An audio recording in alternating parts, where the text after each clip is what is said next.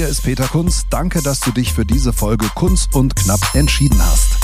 Hier geht es jede Woche um mein Leben als Stand-up-Comedian. Vor und hinter der Bühne. Wie läuft eigentlich das Comedy-Game? Was passiert gerade so bei mir? Und vor allem, wie wird man lustig? Jeden Freitag gibt es eine neue Folge bei Amazon Music. Neben diesem Podcast findest du hier auch viele weitere Podcasts. Am besten du folgst Kunst und Knapp, damit du keine Episode mehr verpasst. Heute gibt's den großen Jahresrückblick 2020 und äh, ja, wir haben das Jahr nochmal Revue passieren lassen. Wir, das sind der fabelhafte, großartige, unverwechselbare, einzigartige Peter Kunz und Luca Posius, genau, der Mann also, mit dem vollen Haar. Nicht. genau. Wunderbar. Aber können wir ja nicht sehen hier. Ist ja gut beim Podcast. Ja. Da zählt ja nur die Akustik. Genau. Die ist durchaus ja. mh, intensiv. Sehr geile Akustik. Ja. Nee, wir haben uns ein bisschen vorbereitet, eigentlich so gut wie nie vorbereitet auf diesen Podcast. Und ihr habt ja vielleicht auch gemerkt, in den letzten Wochen war ein bisschen Ruhe. Es gab jetzt nicht auf Gedeih und Verderb irgendeine so Lockdown-Podcast-Folge, wenn es einfach nicht viel zu erzählen gab. Äh, aber jetzt haben wir uns gesagt, ähm, komm, wir lassen mal das Jahr Revue passieren und da sind doch tolle Sachen gewesen dieses Jahr, viele Sachen, die passiert sind und mit einem kleinen Augenzwinkern und einer guten Prise Humor werden wir jetzt das Jahr einfach mal Revue passieren lassen. Deshalb viel Spaß heute mit der Folge der Kunst und, nee, ist ja Quatsch, Kunst und Brosius Comedy Show hätte ich fast gesagt. Nee, äh, es ist ja, wo bin ich hier? Wo bin ich hier? Spiegel TV? Nee. Das, das ist äh, dieser Podcast, das muss mit diesem Internet zu tun haben. Ach so, warte, da muss ich den Knopf hier drücken. Kunz und Knapp, der Comedy-Podcast mit Peter Kunz. So, Show-Opener. Ja, Luca, äh, wo erwische ich dich gerade? Wie geht's dir? Was treibst du? Ja, An diesem 28.12.? Ja, momentan so ein bisschen entspannter Modus, ne? Und ähm, ja, du erwischt mich hier also zu Hause, schön entspannt am Schreibtisch, am PC und ähm, ja, gespannt darauf, was das neue Jahr so bringen wird. Aber noch haben wir ja ein paar Tage im alten Jahr, ne? Ja, ich habe ja gehört, es sind schon die ersten 50 Impfdosen im Saarland angekommen. Das heißt, 80 Prozent der Bevölkerung sind schon jetzt geimpft. So, ne? Da hätten wir die Statistik auch schon mal geklärt. Wunderbar. Ja. ja. Äh, ich war aber ja, nicht dabei. Gag, ich habe mir, ich hab mir so zwei, drei Gags aufgeschrieben. Oh, das ist gut. Du solltest was mit Comedy machen. Mhm. Nicht schlecht. Wunderbar. Ja, ich denke, es dauert aber noch, ne, bis wir dann an der Reihe sind. Und das dauert noch. Ne? Ähm, aber ja, harren wir der Dinge, die da kommen, warten wir einfach mal ab und dann sehen wir, wie sich so entwickelt. Ne? Ja, ähm, wir waren heute eigentlich verabredet, das ist unser, eigentlich unser wöchentlicher Call, unser wöchentlicher Videocall, weil wir auch äh, in Zeiten des absoluten Lockdowns plus Homeoffice plus Weihnachtsfeiertage, also schlimmer kann es eigentlich gar nicht mehr kommen, also in Sachen Lockdown und runterfahren, trotzdem immer verabredet sind. So ist es. Ne? Bei uns ist eine Kontinuität. Wir sind die personifizierte Disziplin und ja, damit wir einfach gucken, dass so an dem Programm weiter noch getuned wird, ne? wie der äh, Moped-Schrauber, der sich samstags eben unter das Moped legt, so äh, legen wir uns an die Gags ran und gucken, was man da noch so ein bisschen tunen kann. Ne? Legen wir uns und das Programm. So ist es. Ja. Ne? ja, also aktuell kann man ja ein bisschen spoilern, arbeiten wir an einer Nummer, ähm, und äh, weil ich habe mir jetzt ein neues Auto bestellt, X5, und äh, du blickst ja gar nicht mehr durch. Der Luca ist ja totaler Autofreak, muss man sagen. Gelernter Automobilkaufmann, auch wenn er Details aus seinem Privatleben gerne verschweigt, aber äh, gut. Und da haben wir natürlich ein bisschen ja, da haben wir natürlich ein bisschen philosophiert, wo das Ding gebaut wird. Und er wird ja nicht nur in, ähm, in Spartanburg, USA gebaut, der X5. Genau, nicht nur in Spartanburg. Äh, Spartanburg ist natürlich richtig, aber Spartanburg wird er nicht nur gebaut. Er wird tatsächlich auch zu Teilen in Brasilien gebaut, ja, habe ich es gesehen. Ja, und das kannst du ja gar nicht mehr, das kannst du eigentlich gar nicht mehr auseinanderhalten. Also du hast ja gar keine Ahnung mehr. Du kaufst ein bayerisches, ein Fahrzeug der bayerischen Motorenwerke und es kommt aus Brasilien. Das stimmt, aber wenn du genau aufpasst, also auch wenn du deine Karre dann irgendwann abholst, du kannst das ein bisschen äh, rausfiltern ja, oder rausfinden, woher die Aha. eigentlich kommt, die, dieses Vehikel. Ne? Und zwar zum Beispiel auch beim, beim Anmachen, musst du mal gucken. Ne? Also äh, wenn du einfach mal die Scheiben dann runterlässt und startest den Motor und gibst ein bisschen Gas, der hört sich anders an. Ne? Also diese amerikanische und die brasilianische. Ja, wie macht der? Sich, ne? also okay, wie klingt der amerikanische? Das ist so dieses, dieses wow, wow, wow, wow. Ne? Das ist so ein bisschen einfach, ja, wo das einfach rauskommt. Und bei dem brasilianischen, das ist noch ein bisschen temperamentvoller, weißt du, da gibt's auch keine EU-Normen. Da ist dann eben dieser Otto-Partikelfilter ist bisschen äh, geweitet. Dementsprechend kommt ein anderer Sound raus. Das klingt dann eher so dieses wow, wow, wow. Ne? Also wird einfach ein bisschen mehr, also hast du direkt Samba bei dir, ne?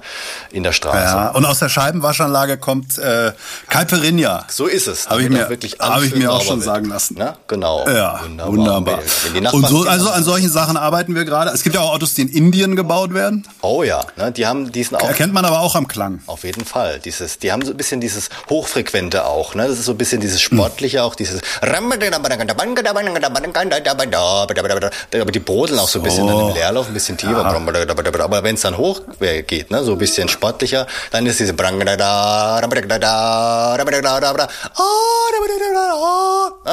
so, und da merkt man das dann schon. Ja, es kannst du erkennen. Auch, oder auch der Tscheche. Tscheche oder Pole, wenn es kalt ist im Winter. Genau. Ja, so. Und, ja. äh, also an solchen Sachen arbeiten wir gerade, um unser Programm einfach besser zu machen. Das heißt, auch die Leute, die schon da waren in der Kunst und Brosius Show, ähm, wir haben uns nämlich entschieden, nicht irgendwie zu sagen, wir machen jetzt eine Show, die werfen wir dann in den Müll und machen dann irgendwann eine komplett neue, sondern es ist quasi so, äh, wie wenn ich zum Kühlschrank gehe, nach dem ganzen Homeoffice ist es rollierend. Ja, das Programm ändert sich rollierend. Absolut. Ne? Und für die, die jetzt wirklich genau zugehört haben, man merkt, es geht viel mehr in Richtung Kabarett.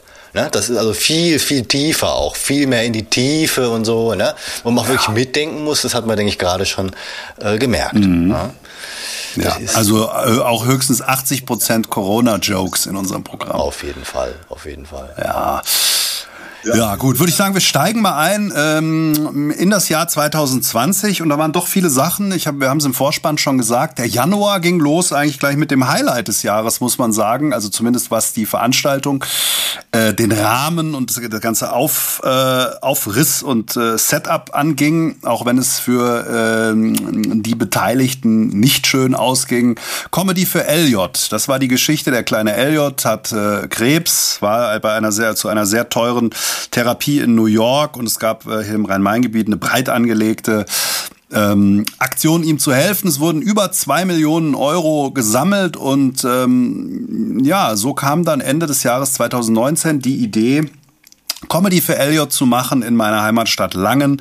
Ähm, die Stadthalle Langen, die Stadt Langen hat mitgemacht. Es kamen tolle Comedians wie Luca Brosius, Peter Kunz, nein, Andy Ost war da, äh, Johannes Scherer war da, Naim, Jerome, Antoine. Kannst du das nochmal mit dieser ähm, Horst Schlemmer Stimme sagen, die war in dem, die damals in dem Intro lief im Saal? Oh, das weiß ich gar nicht, ob ich das kann. Das ist auch schon so lange her. Jetzt erwischte mich ein bisschen auf dem falschen Fuß. Aber du meinst wahrscheinlich Naim, Money.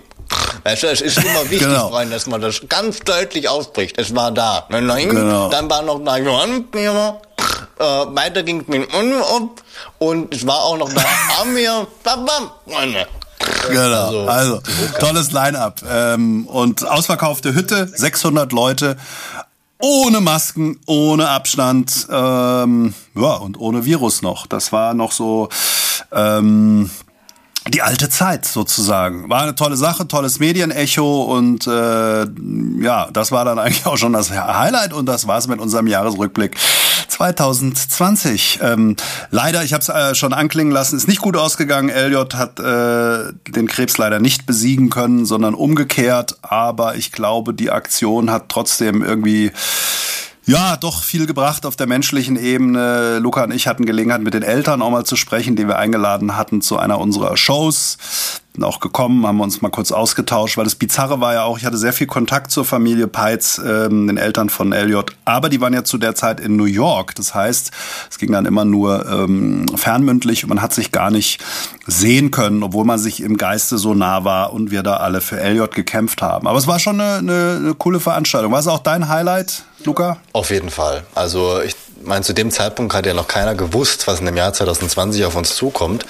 Und äh, es sollte die für, glaube ich, für dich und für mich ja größte Veranstaltung in dem Jahr sein, ne? Die größte Live-Veranstaltung. Also ich habe danach jetzt nichts mehr ähm, gespielt gehabt in dem Jahr.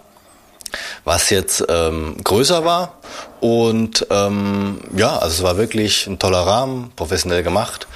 Und ähm, ja, es hat richtig Bock gemacht, Spaß. Es war eine klasse Stimmung. Also ich kann mich noch genau erinnern, ich bin auf die Bühne gegangen und habe erstmal eine Minute nichts gemacht. Ja, und habe schon Applaus bekommen und das ist für mich immer schon ein gutes Zeichen. Die Leute haben Spaß äh, darauf und freuen sich auf das, was ich machen werde.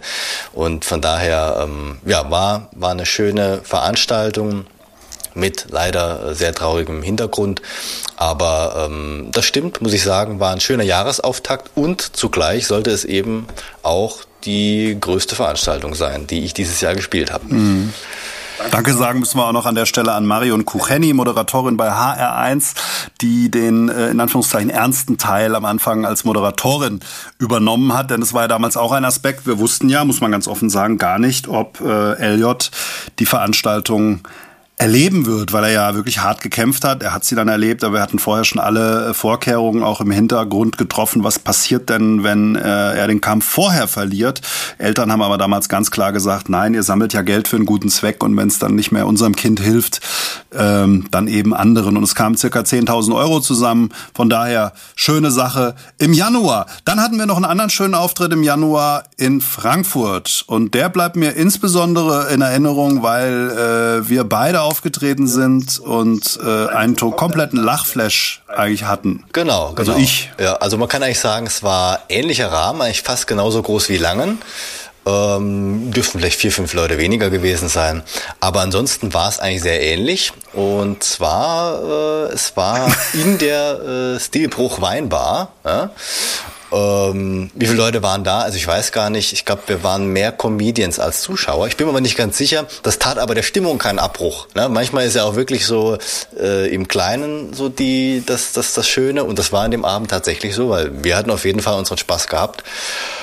Und äh, haben uns da erfreut. Ne? Und das ist ja auch das Wichtige, wenn man selbst als auftretender Künstler auch noch Spaß an der Sache hat, dann, äh, ich glaube, wir haben uns wirklich äh, ein paar Mal kaputt gelacht an dem Abend. Ne? Ja, das war so, das war so, ähm, also Stilbruch Weinbar, muss man sagen, ist in Frankfurt in der, an der Paulskirche, in der, der Berliner Straße. Kleiner Laden, auch leider mittlerweile pleite gegangen. Ich glaube aber schon vor Corona, ich weiß nicht genau. Und äh, man hat sich auch kaum gesehen, weil es ist äh, tollerweise eine Raucherbar. Also ich habe danach gerochen wie 1976, wenn ich irgendwo, äh, weiß ich, beim Vereinstreffen vom Roten Kreuz war oder so und dann nach Hause gekommen bin. Also das war toll. Aber wie gesagt, wir hatten Spaß, aber war natürlich ein sehr kleiner Rahmen. Ich denke, es waren so 15 Leute dort, davon 12 Comedians. genau. So, das war so der, das war der, der Januar. Der Februar war ja auch noch einigermaßen normal und äh, du hast in Saarbrücken auf einer Bühne gesessen. Genau, also äh, einmal war ich nochmal fastnachtsaktiv in Oberwürzbach in der Würzbachhalle. Das war, würde ich sagen, so fast der Größenrahmen von Langen, also da waren auch so um die 500 Leute. Das war, würde ich sagen, der zweitgrößte Auftritt in diesem Jahr und äh, auch super Stimmung, richtig Spaß gemacht. Und genau das, was du gerade angesprochen hast, das war Content und Cremant, eine Kulturreihe. Oh, Kultur. Genau, Cremant. Mh, das ist so nach Maggi eigentlich das, das zweite Lieblingsgetränk der Saarländer. Und ähm, ja. so lecker. Mh, hm. also man muss sich das so vorstellen, Content und Cremant ähm, ist praktisch so eine Reihe, in der monatlich äh, verschiedene Kulturschaffenden vorgestellt werden. Ob das jetzt Comiczeichner sind, Autoren, ähm, oder sonstige Bereiche. Und ich hatte da mal eine Veranstaltung Besuch gehabt und habe dann mit dem Verantwortlichen Kontakt aufgenommen und überlegt und gesagt, was haltet ihr davon, wenn man mal das Thema Comedy thematisiert? Ne? Dass man einfach mal den Leuten bewusst macht, es gibt hier Comedy im Saarland, es gibt Comedians im Saarland und da könnte man doch einfach mal drüber reden. Und dann ist es so eine Talk-Atmosphäre, in der in so einer Dreiviertelstunde bis Stunde man gemütlich auf einer Couch sitzt. Ne? Also wie wird denn das wirklich? Man hat einen Moderator und dann eben die Künstler, die befragt werden äh, zu der Kunst, die sie machen und ähm, wo die Leute diese Kunst. Wobei das ja immer schwierig ist, finde ich. Talkshow ist immer die Frage, gehst du in deine Comedy-Rolle rein, reißt du die zwölf vorbereiteten Jokes oder redest du da ganz unlustig und privat äh, über die Kunstform Comedy? Ich glaube, die Leute finden es lustiger, wenn man einfach ein paar Pimmelwitze erzählt, als äh, darüber, wie man Witze erfindet. Das erklärt ja auch die Erfolglosigkeit dieses Podcasts. Äh, aber heute haben wir ein paar Gags hier mit drin. Also jetzt Fall. Auf jeden okay. Fall. Also in dem Content und Cremant. Genau, also in dem Fall war es dann wirklich so, dass wir einfach ein bisschen mal den Leuten gesagt haben, äh, wer sind wir eigentlich, wo können die Leute überhaupt mal Comedy gucken, wie kamen wir da drauf und diese Hintergründe, die waren schon teilweise ganz amüsant. Also das Ganze war noch mit Kollege Sein und Jochen Prang und ähm, dann wurden wir ähm, ja, interviewt von der SR-Moderatorin Isabel Sonnabend und da hat das Ganze dann doch relativ kurzweiligen Charakter gehabt, auch dadurch, dass wir zu dritt waren, da geht eine Dreiviertelstunde halt doch relativ schnell rum. Und ähm, ja, zu dem Zeitpunkt natürlich auch noch keiner gewusst, dass eigentlich einen Monat später schon ähm, eine Veranstaltung in dem Rahmen vielleicht gar nicht mehr so möglich gewesen wäre, mit gemütlich zusammensitzen und so. Nur noch in Ischgl. Genau, ja, nur noch da. Ja.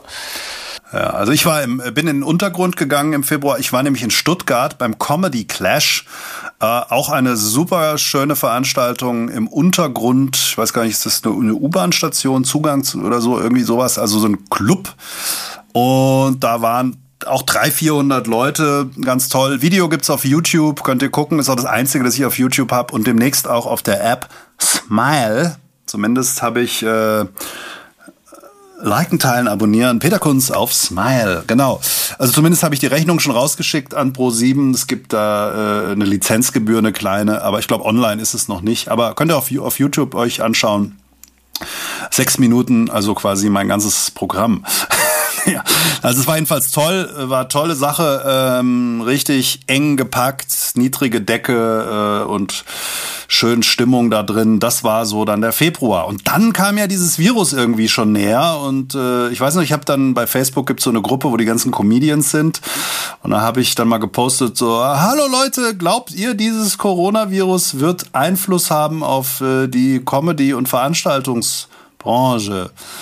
Ja, und dann ging's los. Alle so, nein, wenn der Deutsche äh, eine Karte kauft, geht er auch hin, Virus hin, Virus her, bla bla bla. Und äh, boah, Gut, also waren noch alle guter Dinge. Und auch wir haben äh, im äh, März noch einen Auftritt gespielt in Germersheim in der Pfalz. Genau, ich glaube, den haben wir sogar auch hier mal im Rahmen deines Podcasts thematisiert gehabt, weil er mittlerweile bei uns schon einen gewissen Kultstatus hat, aufgrund äh, des Moderators, der uns da angekündigt hat. Grüße gehen raus, nochmal an der Stelle, das kann man recht nicht ruhig sagen. Also Hans, Grüße Hans, wäre ganz toll, weil es war einfach so sympathisch, ehrlich, diese Anmoderation. äh, jetzt kommen zwei Leute, weil es, genau, man muss dazu sagen, haben wir glaube ich auch schon gesagt gehabt, im Vorfeld war nicht ganz klar, ob wir einzeln auftreten oder zusammen und dann hast du aber mich überredet, hast gesagt, komm, ne, jetzt überwinde dich mal.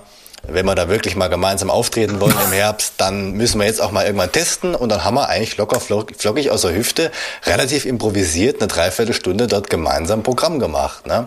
Und, äh, man muss dazu sagen, wir haben schon, wir haben schon vorher angefangen, unser Programm auch zu schreiben. Ja. Der Luca muss man sagen, wir sind da sehr unterschiedlich. Ich arbeite das gerne so portionsweise Monat für Monat ab. Und der Luca ist so ein Typ, der sagt, oh komm, am Tag vorher, da wird's schon lustig. Ja, wird's dann auch, aber das äh, ist bei mir äh, anders und da sind wir ein bisschen unterschiedlich und haben eigentlich dann ab letztem November, Dezember schon angefangen, immer wenn es mir gelungen ist, den Luca dann äh, in seinen Kreativmodus zu bringen, haben wir angefangen, ähm, am Programm zu arbeiten. Das war so der erste Lackmustest. Genau. Dann kam die Ansage von Hans. Dann kam die Ansage von Hans. Und jetzt kommen zwei, sie machen die Comedy, ob sie lustig sind, ich weiß es nicht. Auf jeden Fall, sie haben sich heute zusammengelegt und hier sind sie, hier sind zusammen hier der Kunsch und der Brosius, der Peter und Luca. Hier sind der Peter Kunsch und der Luca Brosius. Ja, boom. Und dann standen wir da in Germersheim und äh, war eigentlich ein cooles Erlebnis, weil es sollte ja. auch der letzte Auftritt für uns gewesen sein für längeren Zeitraum. Es war nämlich der letzte Auftritt für uns beide vorm Lockdown. Mhm. Also ich finde ja, man nimmt ja, jetzt sind wir ja ein paar Wochen wieder im Lockdown, es ist so selbstverständlich, dass jetzt alles zu ist und das ist so, man hat ja so ein Kurzzeitgedächtnis, finde ich, was das betrifft. Wenn man jetzt zurückdenkt an ein geöffnetes Restaurant, das ist ja völlig absurd, dass man sich überlegt, jetzt in ein Restaurant zu gehen. Völlig absurd. Und dass wir damals ähm, in der Stadthalle Langen waren, gut, es war sowieso äh, anderes Leben, aber auch, dass wir in Germersheim in diesem Weinkontor saßen mit 30 Leute, mit dem Hans, äh, und da war schon ein bisschen ausgedünnt. Also sie haben nur noch die Hälfte der Leute damals reingelassen. Und Dinge, die damals noch unvorstellbar waren, wurden dann schon eine Woche später äh, Realität. Jetzt hoffen wir, dass es äh, auch wieder umgekehrt so geht, dass Dinge, die jetzt unvorstellbar sind, dann auch bald wieder Realität sind. So ist es. So ist und dann haben ja, ja. ja, Ich zucke auch immer zusammen, wenn ich jetzt genau. irgendwelche Videos sehe von Veranstaltungen, wo Leute dicht an dicht sind oder sogar Videos, wo Leute sich die Hände geben, dann zucke ich immer so kurz zusammen, so, oh, ne? wo ich dann denke, oh, guck mal, hier wird was Illegales gemacht. Ah, nee, doch, das war ja mal möglich. So. Aber das wird mhm. auch wieder kommen. Ja. Das geht alles ja. wieder. Ja. Ich habe äh, auf YouTube mir ein Interview angeguckt. Ähm, Gregor Gysi hat so eine Talkshow im Admiralitätspalast, wenn ich es richtig im Kopf habe, in Berlin und hat äh, da immer ganz interessante Talkgäste, die er dann auf eine sehr eigene Art interviewt. Ist ja kein Profi-Moderator und ist ein bisschen hölzern, aber dadurch entwickelt es ja einen gewissen Charme. Und da gab es eine jetzt neu veröffentlicht vorgestern ähm, der Hörtipp mit Peter Kunz. Äh, gab es eine Folge mit Sandra Maischberger. Und da habe ich mir angehört, habe ich mir so angehört und dann irgendwann nach einer Stunde ist mir aufgefallen, eigentlich echt angenehm. Die haben das Thema Corona komplett ausgeklammert und auch diese Applauseinspieler da, das ist echt sehr realistisch. Und dann habe ich gemerkt, die Aufnahme war von 2017. Aber es war mal total angenehm, dass sie nicht über Corona gesprochen haben, sondern einfach, und das geht ja auch, äh, einfach über andere Dinge, über das Leben der Sandra M. Und äh, danach habe ich natürlich das Video gesucht, äh, VHS-Kassette, als sie mal bei Tele5 die Sexy Night moderiert hat. Das war eine ihrer frühen Jugendsünden, hat sie auch erzählt, aber nur einmal. Und man hat sie wohl auch im Studio eingeschlossen, sie konnte nicht raus. Aber ähm, jedenfalls äh, ging es dann in den April. Und das war ja so ein bisschen die Phase, alle haben gedacht, naja, komm, wir müssen jetzt mal durchziehen bis zum Sommer, dann wir werden eine tolle Open-Air-Saison haben. Mensch, das wird toll. Und dann kam ja so ein bisschen die Hektik auf, Autokino, Autokinophase und Online-Shows. Beides Sachen, wo wir beide sagen müssen, da hatten wir äh, gar, nichts, gar nichts mit zu tun. Also Autokino, genau, habe ich von vornherein gesagt, habe ich eigentlich keine Lust drauf. Also ich fand es schön, dass es die Möglichkeit gab und dass es praktisch nochmal so eine Revival gab von diesem Oldschool-Autokino. Aber ähm, ich habe halt von Anfang an gesagt, ähm, ich stelle mich nicht vor einen Autoparkplatz und reagiere auf Lichthupen und Hupen, also auf Hupen, also auf. Äh, da reagieren wir sowieso nicht auf sowieso der Straße. In der Lichthupe reagiere auf der Straße nicht, mache ich auch nicht im Autokino. Genau, wobei ich ähm, schon gerne mal den Satz gesagt hätte, äh, hier, äh, lass mal eure Hupen hier klingen. Ne? Aber ähm, genau, ja. das ging an uns vorbei. Wobei Livestream-mäßig habe ich dann sogar mal ein bisschen Gas gegeben und habe gedacht, komm, jeder macht Livestream, macht das halt auch mal so. Und dann habe ich das versucht in einem regelmäßigen Format dann auf Instagram beizubehalten über mehrere Wochen, habe einige Comedy-Kollegen von uns angehauen, die auch immer mitgemacht haben und da hatte ich tatsächlich pro Livestream immer so drei Kollegen am Start. Du warst ja auch mal dabei. Und mhm. ähm, tatsächlich so, weil ich ja auch dann so mit Insta-Stories gearbeitet habe, also die Leute fanden es dann ganz amüsant. Das war natürlich immer eine extrem geringe Anzahl an Leuten, die das geguckt haben. Aber so gewissen Aufwand habe ich dann doch immer betrieben. Aber die drei fanden es gut. Die fanden es gut. Ne? Und man muss ja auch, glaube ich, zurück, man muss ja auch rückblickend sagen, weder Autokino äh, noch online. Irgendwie, es funktioniert ja nicht. Comedy ist eine Sache, die funktioniert live. Da muss man live die Aerosole versprühen und äh, so eine ungezwungene Atmosphäre erzeugen. Und das funktioniert vielleicht Open Air, kommen wir ja später noch zu. Aber meiner Meinung nach im Autokino, das war der verzweifelte Versuch. Und viele Autokinos, ähm, also die, die First Mover, da hat's glaube ich, funktioniert. Aber schon die, die dann drei Wochen später kamen, als es dann irgendwie wärmer wurde und Open Air hat funktioniert, da waren ja die Autokinos schon wieder erledigt. Also ich habe hier in Hofheim, wo ich wohne, auch versucht, mit einem örtlichen Veranstalter was auf die Beine zu stellen. Aber mir war irgendwie klar, entweder das geht jetzt sehr schnell oder es geht halt überhaupt nicht. Und in Hofheim muss man sagen, Grüße an die Stadt hat's halt überhaupt nicht funktioniert.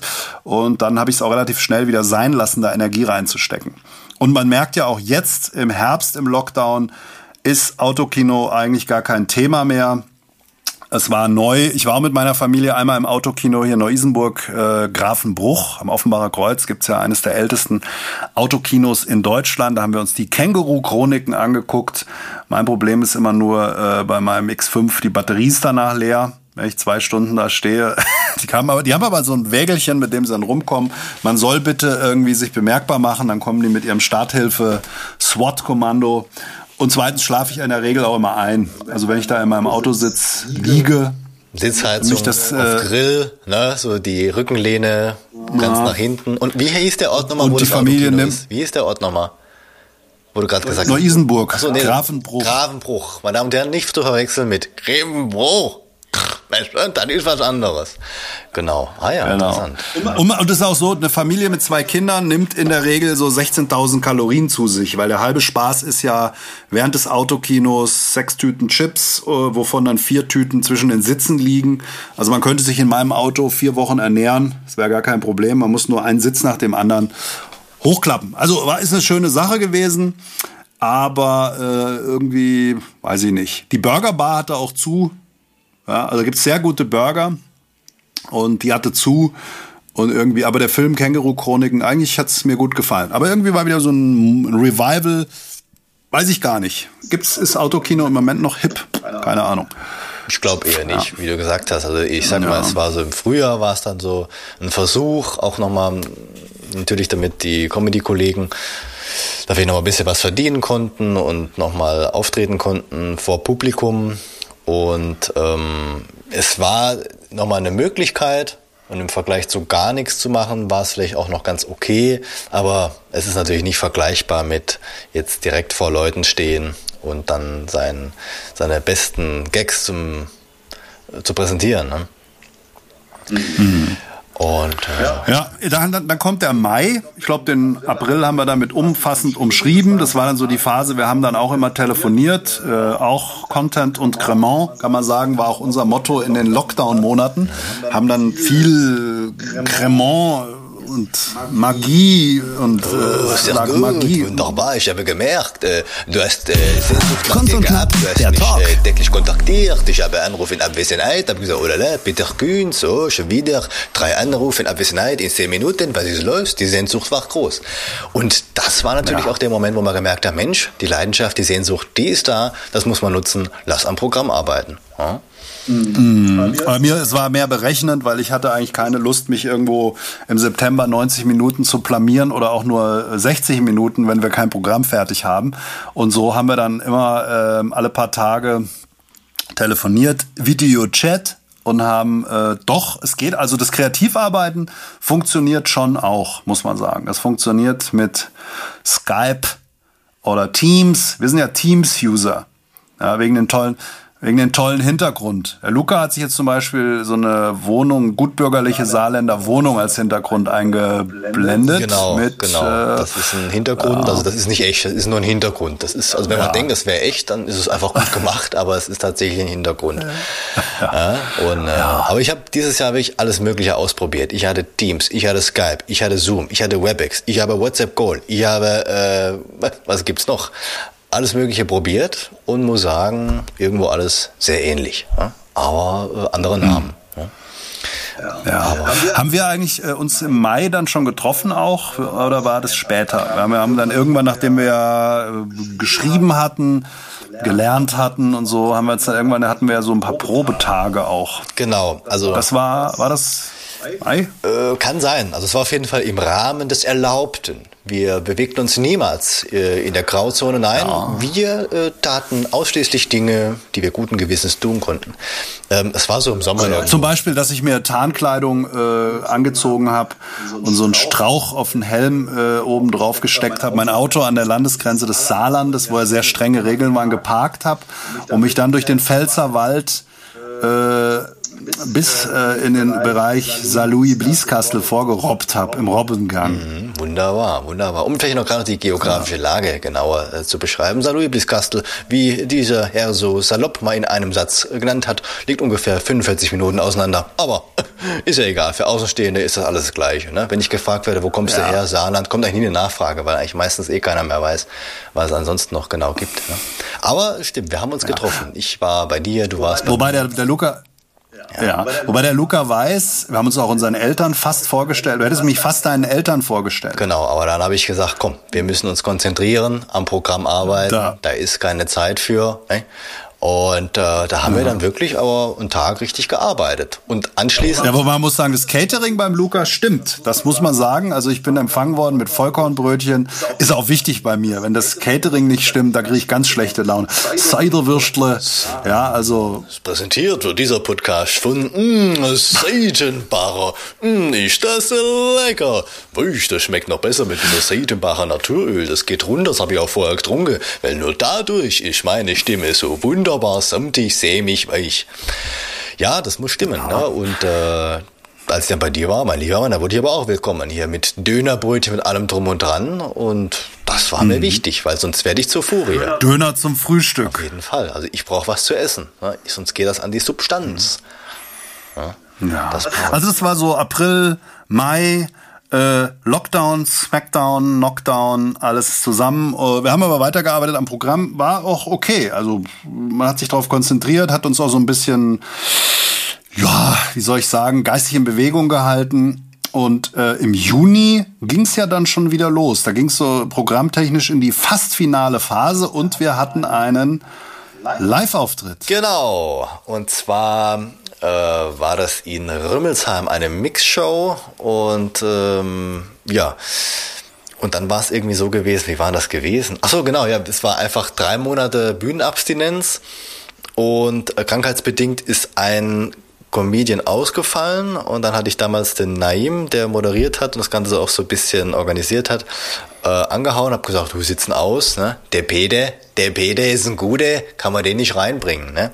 Und da hat er gesagt, du, das kann man ja machen. Und äh, weil ansonsten wäre ich, glaube ich, nur mit Naim zusammen alleine auf dem Abend gewesen. Das wäre für eine Mixshow ein bisschen ungünstig. Gut, ist halt fürs Publikum doof. Ja. Und ähm, ja, da hat es ja bei dir gepasst gehabt. Du hattest Zeit, ja. du hast Lust, du warst motiviert jung, dynamisch. Und äh, dann sind wir da angerollt ne? und hatten dann mhm. den Auftritt dort erste Mal nach drei Monaten, Anfang Juni in Rümmelsheim, Open Air. Mhm. Ähm, das, bei das bei Bingen und wir waren da noch in der Fußgängerzone in Bingen, haben Eis gegessen vorher. Stimmt, stimmt. Da wurden noch wurden noch angesprochen. Genau, ja, ja, war ein schöner, schönes Gespräch, also war wunderbar. Also es war eigentlich ein schöner Ausflug, kann man sagen, auch mit einem rundum gelungenen Auftritt. Man muss natürlich sagen, das war auch damals äh, sehr limitiert von Zuschauerzahlen. Also es waren, glaube ich, 20, 25 Leuten.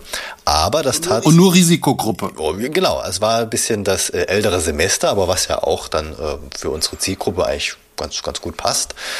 Und, aber es war gute Stimmung, muss man sagen. Also man ist ja immer skeptisch, so Open Air, ne, ist ja meistens relativ schwierig für uns Comedians. Zumindest habe ich die Erfahrung selbst äh, schon öfters gemacht. Aber man hat gemerkt, also die Leute haben einfach nochmal Lust auf Kultur. Mhm. Und die wollen raus und das hat man auch einfach äh, zu spüren bekommen, dass die Stimmung gut mhm. war. Es war ich muss sagen, du warst auch unheimlich, Luca, du warst auch unheimlich gut drauf, nachdem wir dich dann äh, vor deinem Auftritt aus dem Gebüsch aus dem Gebüsch geholt haben, weil der Luca ist jemand, der, der konzentriert, der fokussiert sich vorher so im Auftritt richtig, auch wenn er Sachen bringt, die ja wirklich in Fleisch und Blut äh, übergegangen sind schon. Selbst wenn er selbstgeschriebene Gags bringt, ja, selbst wenn er selbstgeschriebene Sachen macht. Ne, und da war die Ansage, Luca Brosio, wo ist er? Und dann sah ich den Luca, das war so ein Weingut, muss man sagen, Open Air, in 200 Meter Entfernung in diesem Park hat er sich gerade gesammelt ja. und kam dann im Vollsprint, kam er dann an. Und genau, ich bin immer so, habe so eine leichte Nervosität, so ganz leichte Nervosität vor Auftritten. Und äh, besonders dann, wenn ich versuche, neue Gags einzustreuen, die ich vorher noch nie gemacht habe. Und dann laufe ich wie so ein Tiger durch die Gegend. Und das war halt gerade der Zeitpunkt, ich hab, bin davon ausgegangen, dass Naim noch ein bisschen Überleitung machen wird. So, und dem war dann doch nicht so. Ja, und dann wurde ich dann anmoderiert und bin dann erstmal noch 200 Meter auf die Bühne gejoggt. Ne? Und, ähm, aber hat sehr gut funktioniert. Ich habe äh, dann später, es gab noch so einen Weinverköstigungsstand, Doktor, ich habe vergessen, irgendein Doktor, Weingut Doktor äh, in Rümmelsheim in der Rümmelsburg. Trollbühne, Open Air. Also ich habe jedenfalls Wein gekauft, äh, also mir nichts, dir nichts, ja, nämlich davon noch ein Fläschchen und da und hatte dann das, glaube ich, doppelte meiner Gage an dem Abend in Wein investiert. Praxis, äh, nee, Praxisdoktor hätte ich fast gesagt, Weingut Doktor Voll, Noll, keine Ahnung, weiß ich nicht mehr. Chivago, man weiß es nicht. Ja, ja, Mabuse, ich weiß es nicht. Jedenfalls sehr lecker, sehr leckerer Wein, wenn ihr da in der Nähe seid. Bingen, Nahe, am Nahe-Dreieck, wo der, die Nahe in den Rhein, nee, Dr. Vogel war es, glaube ich, Weingut Dr. Vogel. Und äh, Genau, in Römsheim. Und wir treten auch auf mit der Kunst und Brosius Show im äh, September 2021. Genau. Live, ja. on stage. Ticketvorverkauf läuft auf der trollbühne.de. Genau, könnt ihr jetzt schon genau. gucken. Für die, Leute, für die Leute von euch, die da in der Nähe sind, ist eine wirklich sehr schöne Bühne. Damals haben wir Open Air gespielt, aber wir konnten trotzdem mal einen Blick ähm, gewinnen oder reinschauen in das Theater, mhm. in das mhm. eigentliche. Und es ist wirklich ein schönes Theater innen drin. Und da werden wir ja auch dann voraussichtlich. Ja, und es hat auch, es hat auch einen natürlichen Keimfilter, hat uns der Inhaber, Besitzer noch, Betreiber noch erzählt, weil ihr kennt ja solche Weinkeller, die haben ja so schwarzen Pflaum an der Decke. Äh, und das sind sogenannte diese Gärpilze. Das klingt jetzt eklig, ist es aber gar nicht. Es sind keine schädlichen Pilze, wie man uns versichert hat. Ähm, aber man hat uns da erklärt, das ist ein natürlicher Viruskiller. Also das Virus überlebt in diesem Klima, in diesem Weinkellerklima eigentlich wohl nicht, wenn man nicht direkt angehustet wird. Aber ich denke, unsere Zielgruppe ist geimpft bis ähm, September. Von daher sollte da eigentlich nichts schiefgehen für uns. Ich denke auch. Durchstarten. Ja. Toi, toi, toi. Hoffen wir das Beste. Toi, toi, toi. Genau. genau. So, dann äh, der Juli. Juli war ich dann zu Gast in Trier auf dem Comedy Clash, sehr etablierte Geschichte, war auch sehr schön. Ich habe die Familie mitgenommen, wir sind über die Hunsrück-Höhenstraße nach Trier gefahren und dann war ich da am Samstagabend äh, auf dem Comedy Clash, am samstags noch Trier angeschaut, Innenstadt. War toll, hat der ganzen Familie auch gefallen. Hm, ich bin irgendwie, weiß ich gar nicht, Weitergekommen? Weitergekommen? Nee, ich glaube nicht. Gewonnen habe ich jedenfalls nicht. Ja, ja, ja. Äh, das war Open Air. Hinten war ein großer Basketballplatz und die Leute hatten da Abstand. Und äh, das war noch so die Zeit, wo man sagte, so, das ist ja so ein Mist, den wir hier machen müssen. Ja, heute wärst du halt froh, wenn du es machen könntest. Und, aber in Trierer Comedy Clash, top organisiert, 100 Leute waren da. Und äh, das war wirklich sehr schön. Am Tag danach waren wir dann noch an der Saarschleife sind da mal hinten durchs Saarland gefahren. Also wirklich schöner Ausflug. Ich überrede immer die Familie mit, äh, ich muss da mal zehn Minuten auf die Bühne, aber wir machen einen Wochenendausflug. Mhm. Und da kommen sie, kommen sie immer alle gerne mit. Gerne mit. Ja. Und äh, dann gar. Wunderbar. Da war der Julia da relativ vollgepackt bei dir so wie ich das Revue passieren lassen kann, richtig, war bei mir nämlich der Juli relativ äh, ebbe mit Comedy und deswegen hatte ich da nochmal eine lange Pause und erst im August ging es dann bei mir nochmal weiter mit Comedy. Mhm. Genau, ja, ich, genau, ja, ich habe im Juli noch die erste Veranstaltung Funny Fridays gemacht im Posthof in Hattersheim fürs Kulturforum. Moderiere ich ja immer ein bisschen. Und da kann ich sagen, das war auch der beschissenste Auftritt des Jahres äh, von meiner Seite, weil das ist immer eine schwierige Rolle. Es waren dort drei sehr etablierte Comedians, ein Publikum, das zweimal am Abend komplett durchgewechselt und desinfiziert wurde.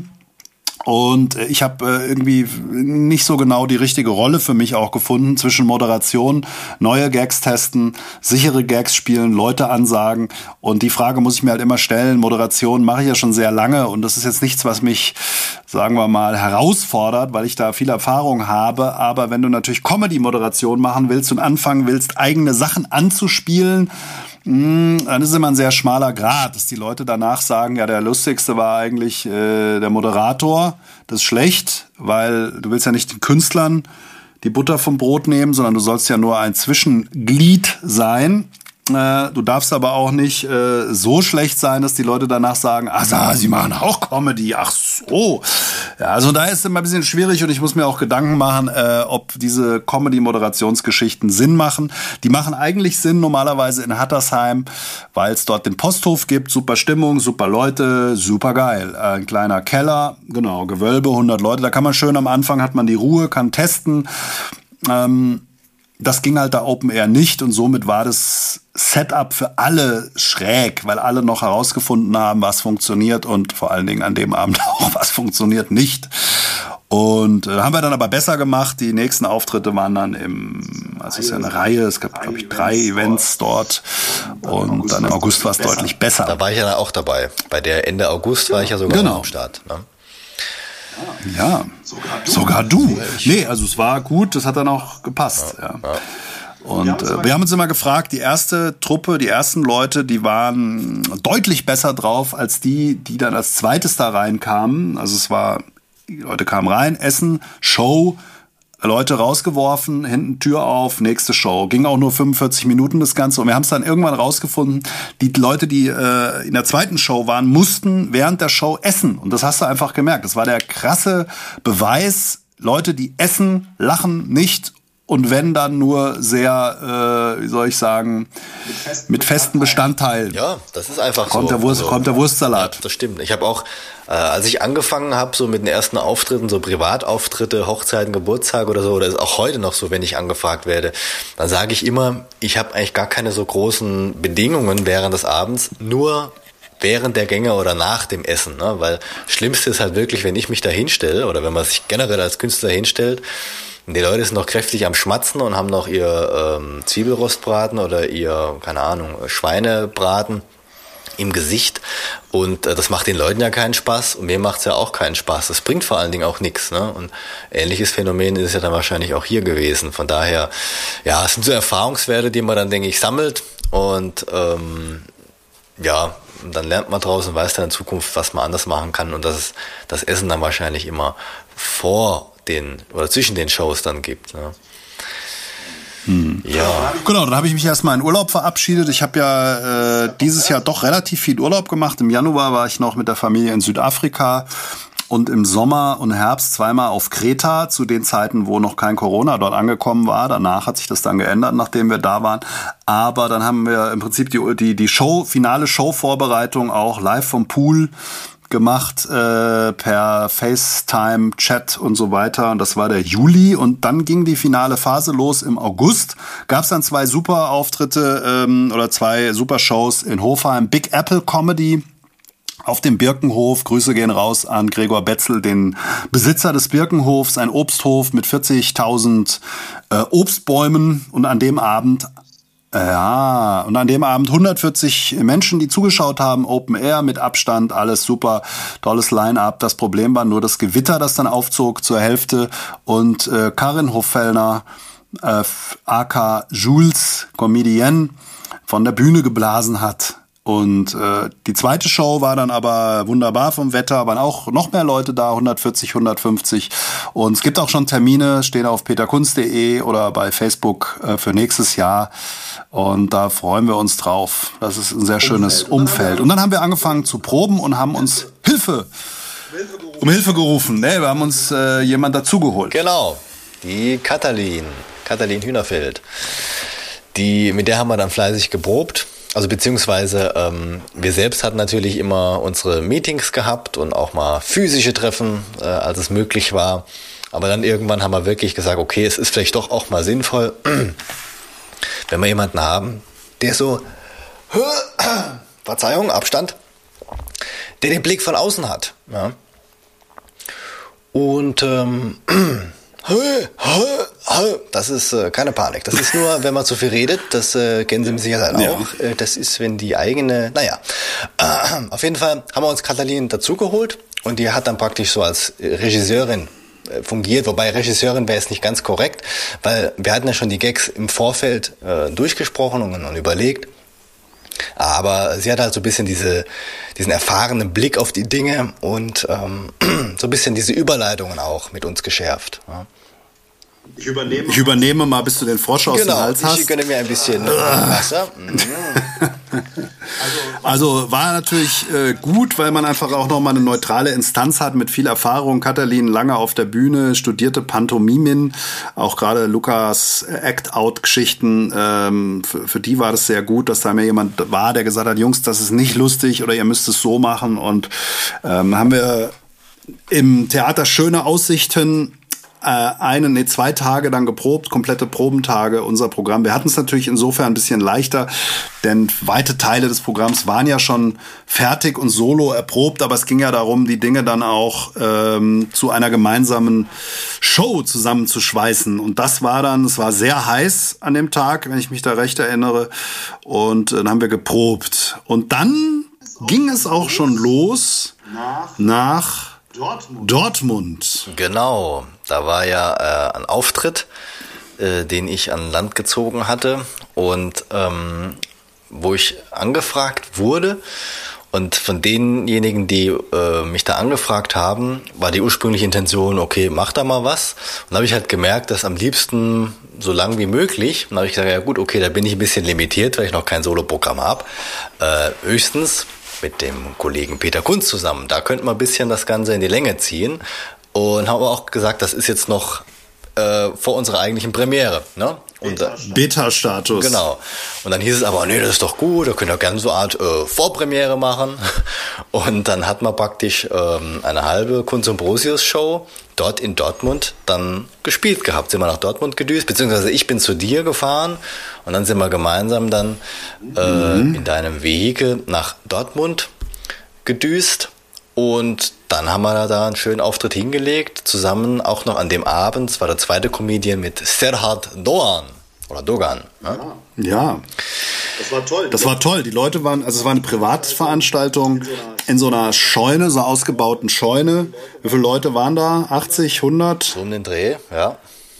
Ja, ein Pommeswagen vor der Tür. War toll, tolle Sache.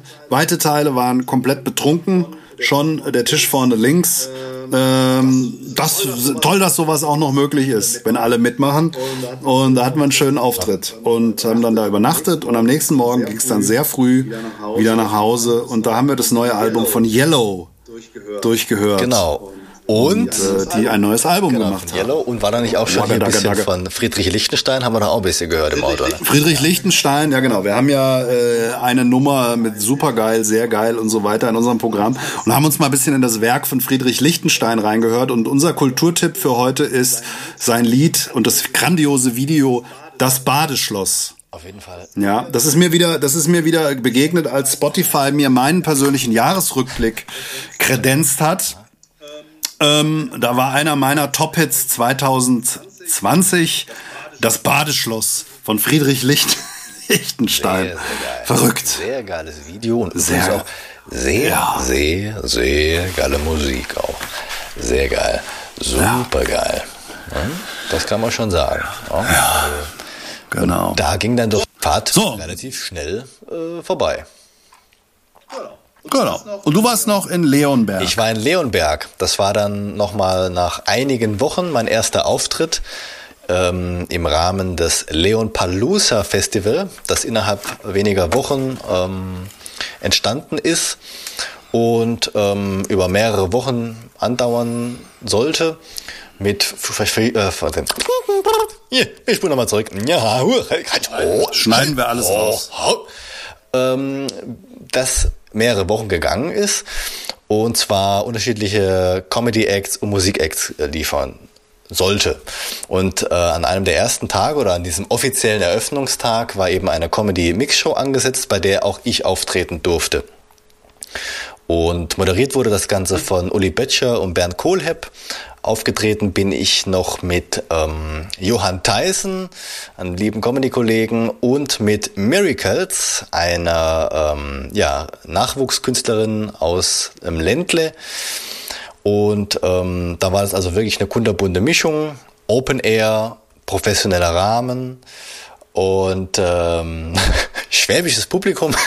das ist ja genau dein Ding. Genau mein Ding. Also ich als gebürtiger Schwabe darf da natürlich nichts sagen, aber die Schwabe, die sind natürlich schon so, dass man da ein bisschen liefern muss.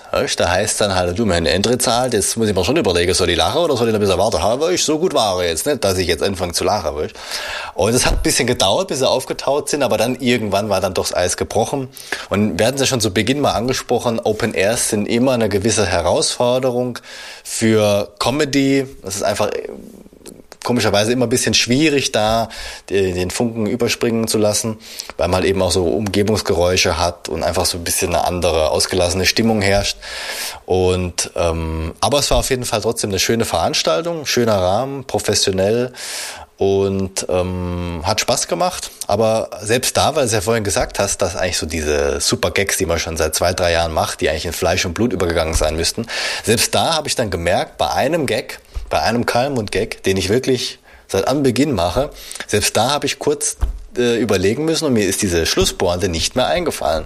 Wo man dann auch wirklich wieder merkt, wenn man acht Wochen von der Bühne entfernt ist und keinen Auftritt hat, ähm, es fehlt ein bisschen die Routine. Ja? Und das sind dann gerade so die Momente, wo man es dann merkt, dass einfach so ein bisschen die äh, ja, Spielpraxis fehlt. Aber war trotzdem gelungenes Ding.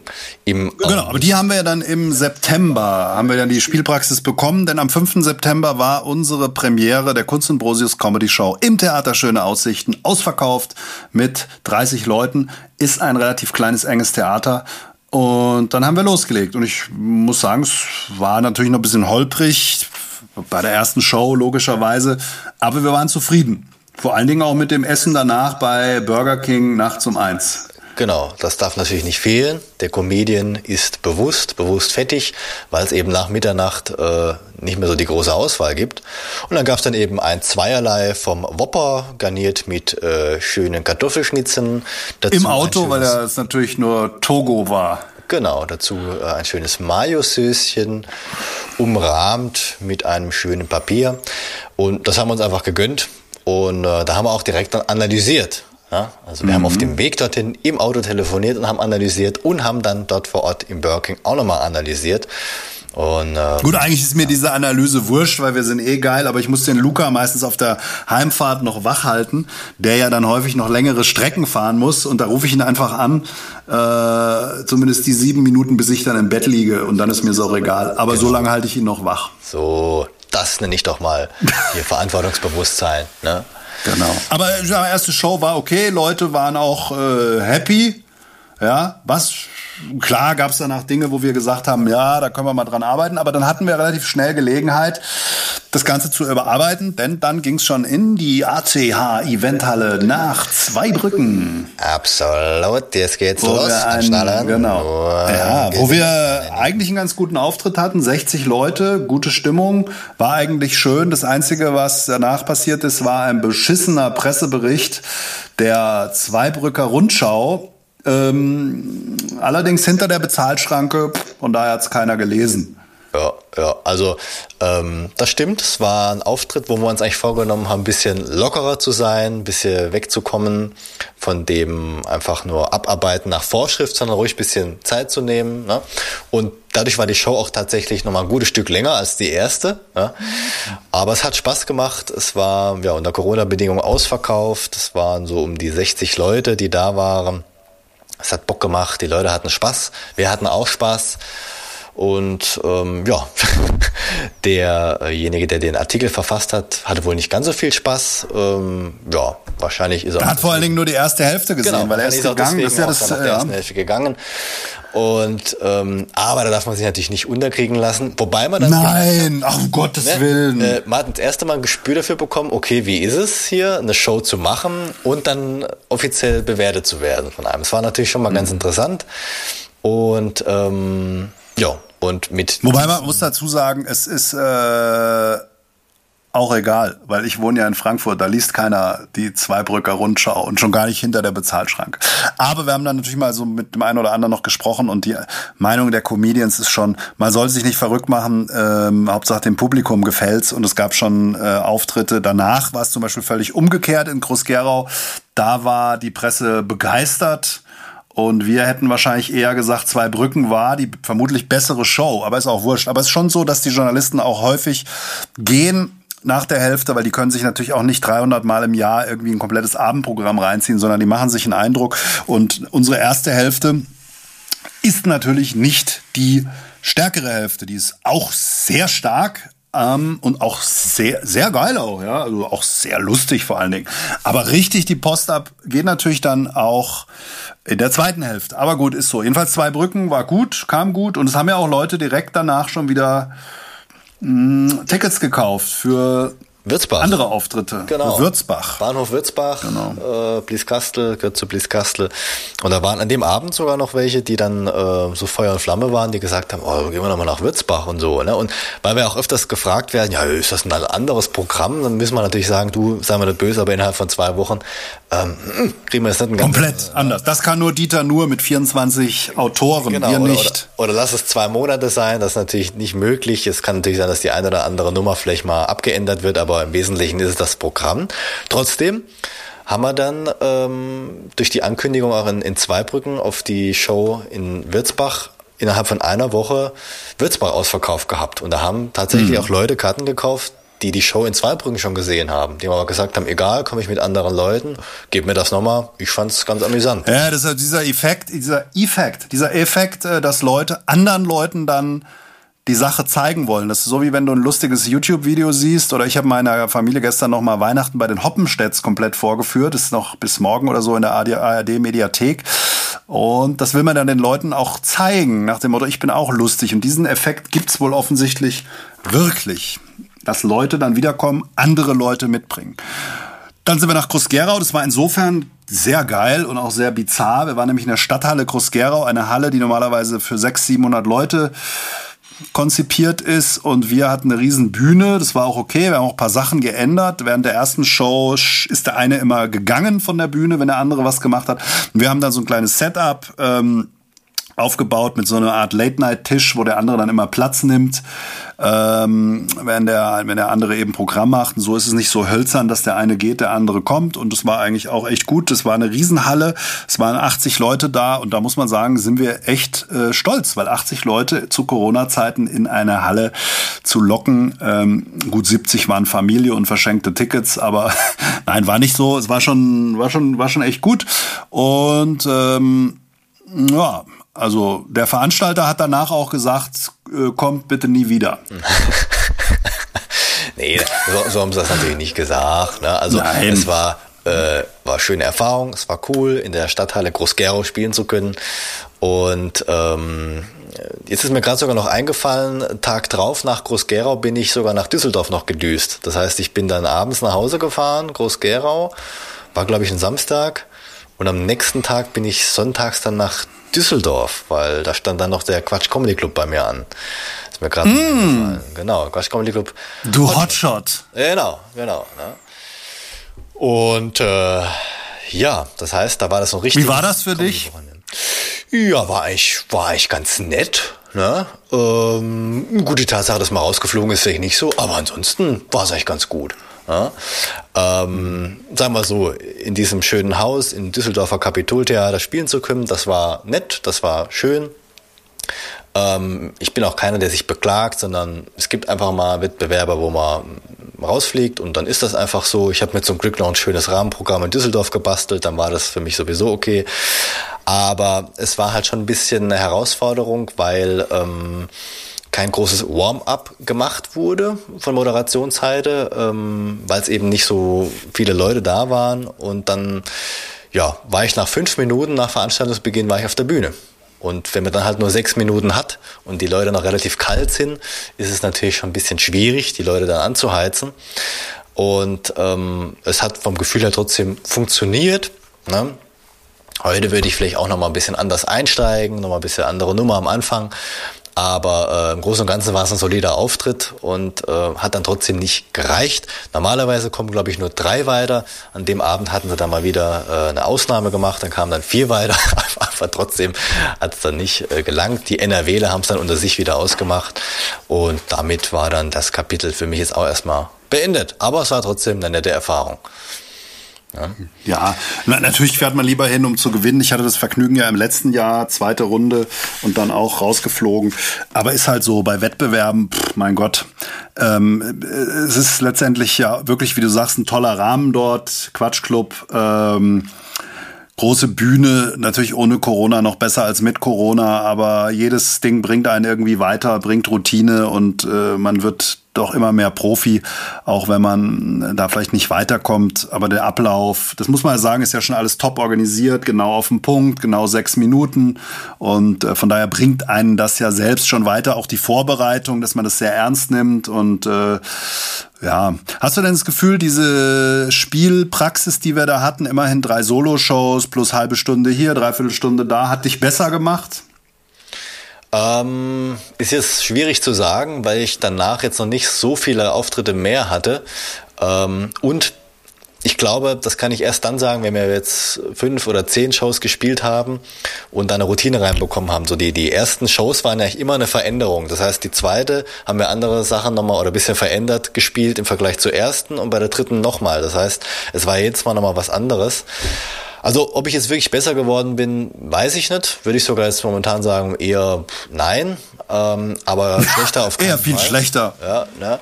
ähm, ja, weil es war halt einfach alles so ein bisschen entzerrt. Also es war, wir haben mit unserer Kunst und Boses Comedy Show relativ dicht alles gepackt gehabt, das war gut und man ist auch lockerer geworden im Rahmen unserer Show. Aber generell jetzt für Mixshow-Auftritte ähm, kann ich jetzt noch nicht sagen, dass ich da jetzt ein, äh, eine andere Figur oder anderer Typ bin, der auf der Bühne steht. Ich glaube, das wäre echt, wenn wir jetzt 10, 15 Shows gespielt haben, dann kann ich, denke ich, schon für einfach mehr Routine, mehr Lockerheit sprechen und einfach weniger Nervosität. Das denke ich schon. Mhm. Ja. Ja. ja. Aber so. So, dann, genau, dann war, dann springen wir mal in den, mit Blick auf die Uhr in den Oktober. Da war, äh, hattest du immerhin noch einen Live-Auftritt?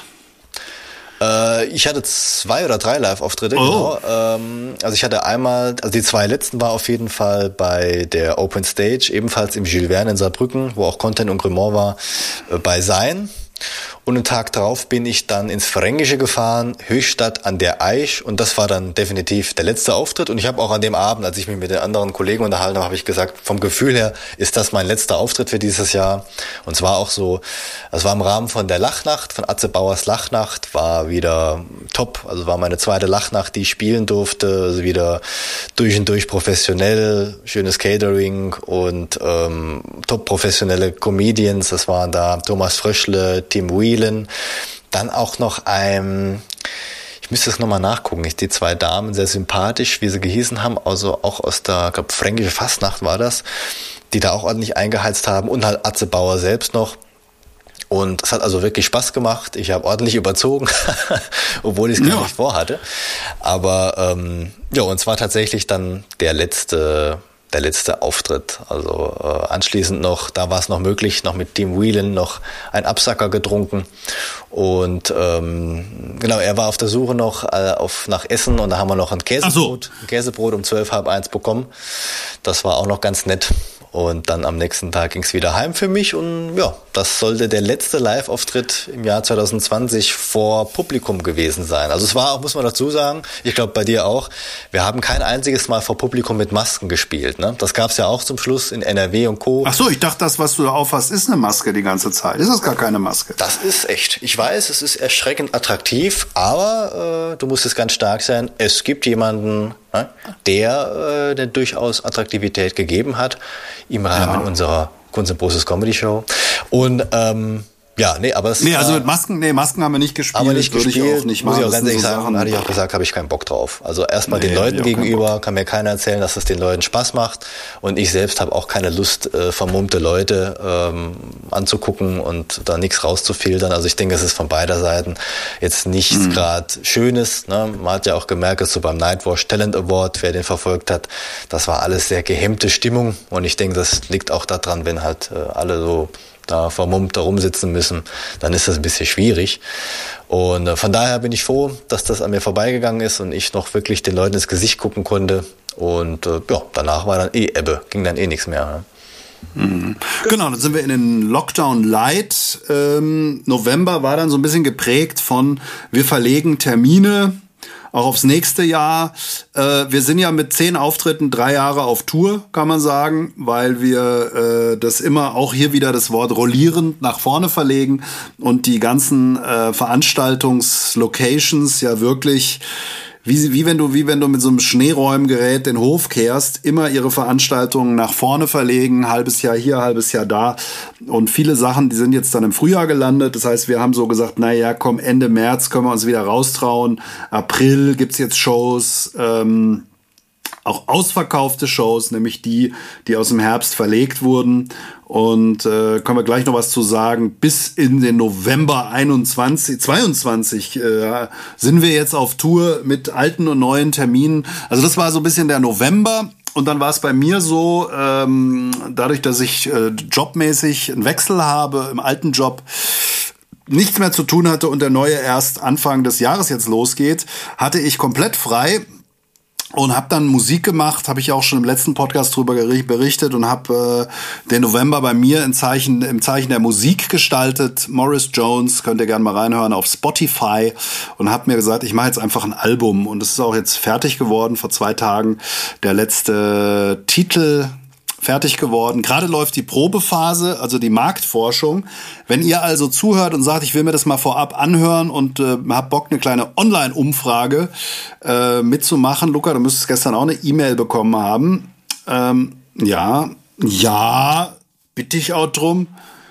Genau, mir faxen. Genau. Nee, es geht einfach darum, es sind 13 Titel entstanden. Davon sind sicherlich nicht alle gleich schlecht oder gleich gut. Und es geht einfach darum, wenn ihr Lust habt mitzumachen, die zu bewerten, mir eure Meinung zu schreiben, mail at peterkunz.de. Am besten gleich, wenn ihr das jetzt hört, weil das läuft jetzt noch ein paar Tage. Dann kriegt ihr einen Link, könnt euch die Titel anhören. Und dann, ähm, ja, ist die Frage, was kommt als erstes Single raus? In Zeiten von Spotify, vielleicht kurzer Exkurs, macht es gar keinen Sinn, ein Album rauszubringen.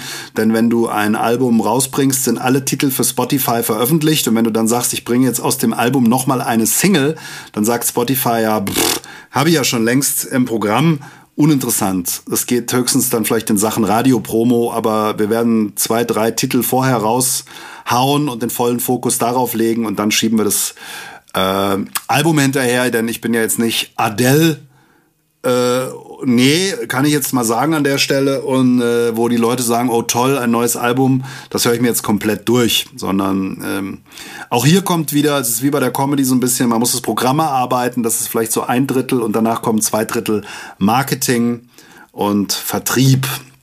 Also das war so der November und der Dezember und du hast ja eine Online-Offensive gestartet. Genau, also ich muss mich ja selbst an der eigenen Nase packen und sagen, ich habe immer lang davon geredet, zu sagen, ja, ich muss mehr Social Media mäßig machen, ich muss mehr Social Media mäßig machen, habe es dann aber nicht so hundertprozentig durchgezogen. Äh, ist teilweise natürlich auch zeitlich ähm, ein bisschen schwierig, aber jetzt habe ich gesagt, komm, jetzt hast du keine Ausreden mehr. Und hatte dann im November angefangen und habe mir vorgenommen, jeden Tag auf Instagram was zu posten. Sei es im Feed, als Reel oder in der Story. Oder ein Nude. Genau, Nude. Oh, mh, hm, nee, das geht aufgrund des neuen Bildformats geht das nicht. Dazu bräuchte ich so. die Panorama-Funktion. Ah, nee, aber, ähm, ja, das habe ich dann durchgezogen, einige Wochen. Dann mhm. habe ich dann irgendwann nochmal sein lassen. Und dann habe ich gedacht, komm Junge, ähm, ich habe mich so ein bisschen davor gedrückt, weil äh, ich bin jetzt nicht so der Lieblings- oder der prädestinierte Videoschnippelmaster, aber ich habe gedacht, komm, raus, ja. raus, weil ich es irgendwann auch mal auf Instagram meiner großen, großen Community versprochen hatte, ähm, ein neues Video meiner Imitationsreihe. Und äh, dann habe ich so am 23. war es, glaube ich, oder 22. habe ich gedacht, ja, also wenn es die Weihnachtsimitationsreihe sein soll, dann sollst du so langsam mal anfangen, das zu machen. Und dann habe ja, ich dann wirklich, glaube ich, erst so am 23. oder so, also 22 oder 23 habe ich erst angefangen zu filmen, mich komplett. Und während des Filmens habe ich dann noch ein paar Einfälle gehabt, ein paar Ideen ähm, und habe die dann auch noch eingebracht. Deswegen ging das dann ein paar Stunden. Ja, und dann irgendwann ging es ans Schnippeln und Machen und Tun und Synchronisieren vom äh, Mikro und Dingsbums. Und dann habe ich es tatsächlich rausgehauen am 25. Habe auch eine Nachtschicht vorher noch eingelegt gehabt. Und jetzt ist es online auf YouTube und auf Facebook. Weihnachtsimitation 2020. Das, äh, die letzte Weihnachtsimitationsreihe ist vier Jahre her. Deswegen habe ich gedacht, komm, mach mal noch mal was. Und ähm, klar muss man das alles Gibt's relativieren. bei Facebook, bei Luca oder Kunst und Brosius Comedy genau. Show. Wer es noch nicht geliked hat, unsere Seite, wäre natürlich toll. Uns einzeln Kunst und Brosius und uns als Personen natürlich auch. Genau, genau. Und, und äh, ja. was, was, hat es jetzt gebracht, wenn du sagst, ich habe äh, eine Social Media Offensive gemacht? Sind die Zahlen nach oben gegangen oder gab es mehr Nachrichten oder? Ähm, es ging. Also ich sag mal, ähm, Instagram war jetzt schwierig, wobei du trotzdem gemerkt hast, also selbst für eine, meine geringe Anzahl an Followern, die Leute haben immer kräftig mitgemacht bei diesen Umfragen und so. Aber bei YouTube habe ich jetzt doch gedacht, und da habe ich jetzt auch Blut geleckt, ähm, dass ich das weiterverfolgen werde. Dass eine dass YouTube mhm. eine nicht zu unterschätzende Plattform für mich ist. Ähm, weil da für meine Verhältnisse doch innerhalb von kurzer Zeit relativ viele Klicks waren. Also grundsätzlich betrachtet jetzt wenig, aber ähm, und direkt halt auch 100% Rate, was die Likes anbelangt. Und ähm, YouTube ist mir halt im Laufe der letzten Jahre aufgefallen, ist immer noch so wie so eine Art Visitenkarte, wo die Leute halt gerne mal vorbeigucken, wenn sie schnell einen Eindruck von dir bekommen möchten. Und ich denke, da werde ich darauf setzen, dass ich in Zukunft ein bisschen regelmäßiger YouTube bediene. Und ähm, ja, das hat dann, denke ich, schon gebracht, dass ich gemerkt habe, ah, guck mal hier, äh, die Plattform ist ja doch gar nicht so eingeschlafen. Da gucken die Leute ja dann doch drauf auch. Ne? Und mhm. ja, genau. Und ähm, Das ist ja ein bisschen Training für einen selber auch, sich kreativ zu beschäftigen, was wir vorhin schon gesagt haben. Man muss ja was tun. Es ist ja wie mit dem Sport, wie mit dem Essen. Also bei uns beispielsweise, weiß nicht, wie ihr das handhabt, aber hier gibt's abwechselnd Fondue und Raclette täglich. Also Mittagessen, Abendessen und äh, ab und zu mal ein bisschen Sport ja. ähm, und so ein Serienmarathon. Aber man muss ja ein bisschen was tun. Da hat mir die Musik geholfen. Ja. Sonst haben wir ja nichts mehr. Und ähm, ja, damit kann man eigentlich sagen, war das Jahr dann auch schon um. Genau. Und äh, ja. jetzt haben wir doch schon, äh, ich muss mal gerade auf die Uhr schauen, doch 69 Minuten darüber geredet. Also so ein ganz beschissenes Jahr. Also für viele schon und natürlich die einzelnen Aspekte. Also ähm, viele Unternehmen, viele Comedians, die davon leben, viele Veranstalter. Für die war es ein ganz beschissenes Jahr, muss man ganz klar sagen. Brauchen wir gar nicht drum rumreden, oder wie würde der Kali das jetzt sagen? Absolut, ähm, muss man sagen. Das Beste war noch das Fondue beim Peter. Das finde ich absolut klasse. Lecker, schmecker, im Öl umhüllt. Das fand ich noch der Klasse. Das war super Abschluss. Aber ansonsten ja. ist es natürlich schwierig gewesen. Aber ja, dafür, dass es wirklich so ein äh, Jahr mit angezogener Handbremse war, muss man ganz ehrlich sagen, haben wir doch einiges erreicht. Also wir haben mhm. schön. Also ich würde für mich gar nicht sagen, es war ein Rumpfjahr. Ja. Äh, allein auch von der Ernährung her, allein körperlich. Oh, allein körperlich. Ja, ein neuer Gag, ein neuer Gag ist entstanden, den muss ich gleich, warte, ich oh. poste das gleich für meine Facebook-Fans ja, in der Gruppe mal, Ü60. Wunderbar. Mein Taunus. Was mich ja, mal gucken, ob der geht die Zuhörer von dir, äh, wann geben die sich 70 Minuten unser, unser Gespräch? Ist das beim Abstauben? Ist das doch beim ganz äh, forcierten, fokussierten Zuhören? Oder ist es einfach bei der Autofahrt mhm. von A nach B? Nee, ich habe einen Typen, ich habe einen Typen, der hört sich die ganzen 60 Minuten an zum Einschlafen, mhm. ja, und dann gleich zum Aufwachen nochmal, ja. Und dieser Typ, dieser Typ äh, bin ich. Ah, guck mal hier. Ja, also ich kann einfach super bei meiner Stimme einschlafen und aufwachen und das ist eigentlich der Grund, warum ich das hier mache. Also so ein ASMR Selbstliebe Podcast. Ah, ASMR ist natürlich auch, da müsste ich ein bisschen näher rangehen. ASMR. Ja, ich höre immer, äh, ja, warte ich mal, es ist eine, eine Trigger, Triggerwarnung. Achtung, ASMR, jetzt kommen die besten Einschlaftrigger. So, ähm. Ich habe neulich so ein, ich habe mir neulich wirklich mal so ein ASMR-Video äh, mal angeschaut. Hast du das mal gemacht? Ja, und zwar bei Massagevideos, weil das wirkt unheimlich ja. entspannend. Ich stelle mir da immer vor, äh, ich bin da, werde massiert und ähm, ja, habe dann das Gefühl, meine Verspannungen werden gelöst obwohl ich dabei eigentlich noch krummbucklig am äh, Handy sitze und das mir angucke. Aber ist interessant, so wenn man da dieses Klopfen mhm. und so, ne, das ist, ist irre. Ja. Man kommt da auch total runter. Ich habe das neulich auch gemacht. Ich bin nachts aufgewacht, konnte ich nicht einschlafen. Irgendwie habe ich so ein ASMR von so einer amerikanischen, also mein Lieblingskanal ist ja GB, ASMR GB. Ich mache mir da meistens so ein, irgend so ein Wine-Tasting oder so, wo die dann erzählt, die GB und so, und dann äh, flüstert sie dann rein, so, ja, jetzt trinken wir ja ein Dornbacher trockenes Tal. Und dann, dann bin ich irgendwann so eingeschlafen nach einer halben Stunde und dann kam YouTube-Werbung. Möchten Sie Steuern sparen? Na, wissen Sie schon, Sie können 80 Prozent. Ach, kriegst du eigentlich auch bei YouTube? Ich krieg wahnsinnig viele solche äh, solche Steuersparvideos und so Coaching-Typen, wo so 24-Jährige mit einer Rolex sitzen. Hallo, ich bin äh, Marvin S. aus Düsseldorf und ich bin beruflich wahnsinnig erfolgreich. Ich habe online in den letzten vier Wochen 640.000 Euro verdient. Da hält er so sein Handy ins Ding mit seinem Konto aus. Kriegst du sowas auch oder was kriegst du bei, bei Facebook Hatte ich tatsächlich auch bei YouTube? ein bisschen. Und dann wurde auch die WhatsApp-Nummer ja. eingeblendet ist und so, du willst ja. auch so einen Wagen, schicke Frauen, kein Problem. Dein Business aufbauen, ja. in nur drei Wochen, dann fährst du auch so genau. einen Wagen. Da fällt gerade so die Radkappe noch vom alten mhm. Bischof runter. Und ähm, ja, aber sowas. Es gibt aber auch so, es gibt auch, ich habe viel so Steuersparzeug. Ja. Hallo, Hallo, ich bin Klaus S. In meiner Karriere habe ich 450.000 Steuermandanten betreut. Und wussten Sie zum Beispiel, Sie können Frau, Freundin oder beide von der Steuer absetzen, außerdem noch Ihr Auto und Ihre Finca auf Menorca. So ein Zeug. Naja. Das ist äh, wirklich beeindruckend. Ja. Aber bei ASMR gucke ich auch gern ab und zu diesen Türken, diesen Arnil. Arnil, Ar ich weiß nicht, wie der heißt. Ne? Abe, Abi. Arnil Çakmak, Arnil, keine Ahnung. Auf jeden Fall, äh, der ist auch einer von den Kings bei den türkischen Barbiers mit diesen ähm, ASMR-Videos, ne? weil der macht immer noch schön Show, dann klatscht dann das Shampoo noch auf den Nacken, mm, dann wird massiert, ja. und das finde ich immer ganz toll. ja, herrlich. Ah, toll. So, ich muss jetzt gleich diesen Rumpf äh, Gag posten auf Facebook. Genau. Mm. Ich würde auch mal sagen. Vorher machen wir kurz einen, vorher machen wir kurz einen Ausblick 2021, was es genau wird. Ich glaube, Keiner weiß es so genau, Deswegen. aber unsere Zielgruppe, denke ich, ist geimpft Ende Januar. Abwarten. Von daher kann es dann gucken. losgehen. Genau, es kann nur aufwärts Tickets gibt es auf jeden Fall. Gibt schon kunstundbosius.de. Das www vorher braucht man gar nicht mehr, habe ich auch erst neulich nee. entdeckt.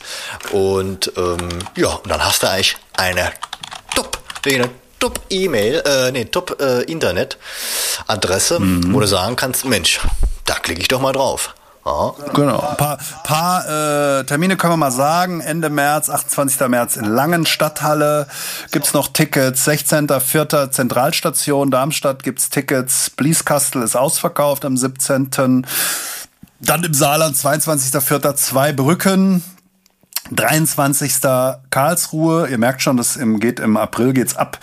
Dann äh, 25. Frankfurt ist ausverkauft und dann sind wir schon im dann ist Sommerpause. Mal gucken, was wir da noch machen. Auf jeden Fall im September geht's dann weiter. Rümmelsheim, Trollbühne gibt's Tickets. Hofheim, 11.09.21 im Schauspielhaus. Freuen wir uns sehr. Ist auch schon halb ausverkauft, muss man sagen. Tolle Sache.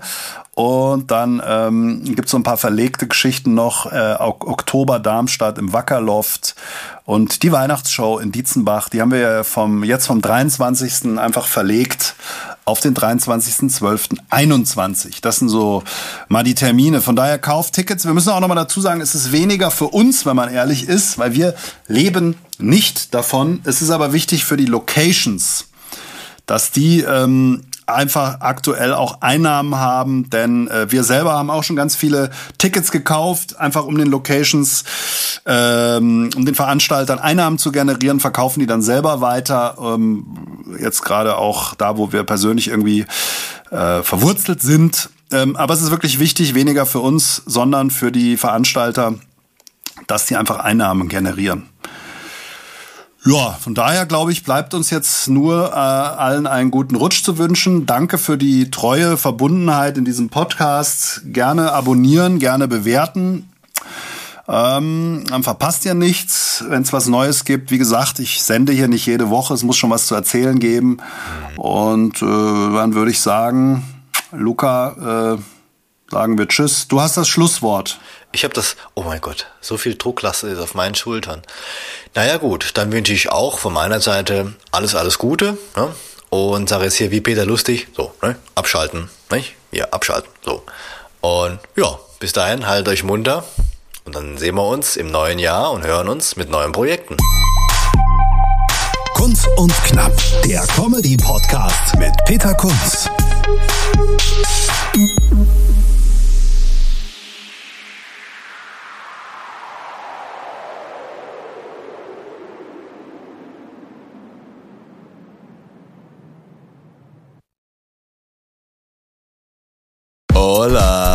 Chicos y Chicos. Wir schalten das nächste Comedy-Level frei. Also so viele Lacher, so viel Publikumsgeschrei und so viele Gags. Also ohne trainierte Zwerchfellmuskulatur kann ich da nur eindringlich davor warnen. Wir sprechen an, was Deutschland bewegt. Der eine glatt gebügelt, der andere schief gewickelt. Kunz und Brosius, das sind wie viele Personen? Zwei. Aber wie viele Wörter sind das? Drei.